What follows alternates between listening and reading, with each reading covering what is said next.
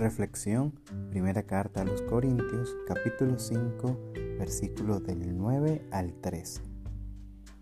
En mi carta os escribí que no anduvierais en compañía de personas inmorales.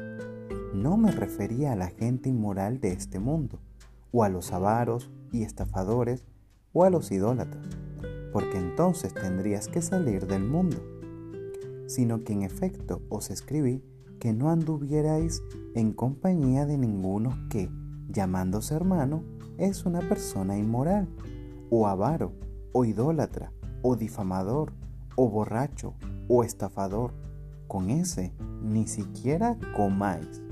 Pues, ¿por qué de juzgar yo a los de afuera? ¿No juzgáis vosotros a los que están dentro de la iglesia? Pero Dios juzga a los que están afuera expulsad de entre vosotros al malvado.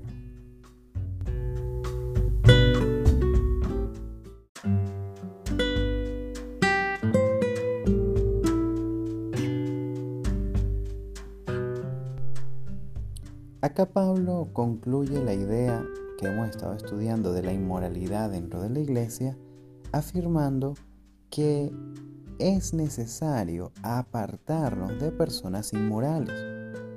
Ahora, Pablo hace una gran diferencia entre personas que son inmorales y acepta que lo son y viven como inmorales y aquellos que dicen que son cristianos pero viven como inmorales.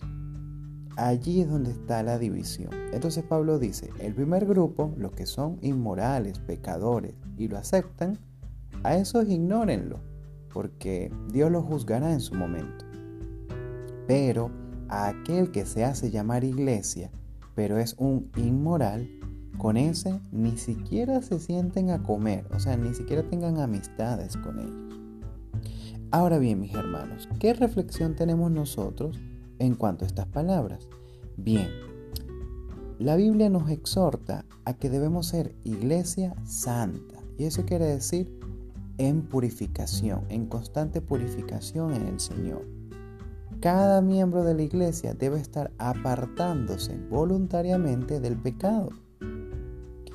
Si bien cada cristiano peca, porque todos somos pecadores, cada cristiano debe buscar cada día pecar menos, cada día buscar más desear el pasar tiempo con Dios.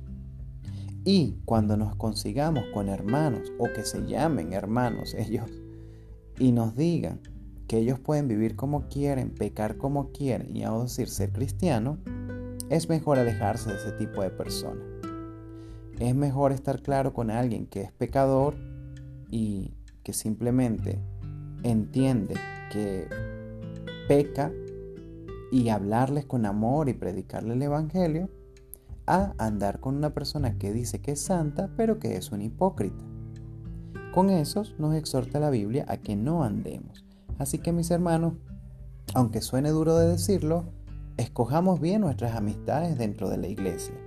Unámonos como una sola iglesia, pero con amistades sanas. El Señor les bendiga.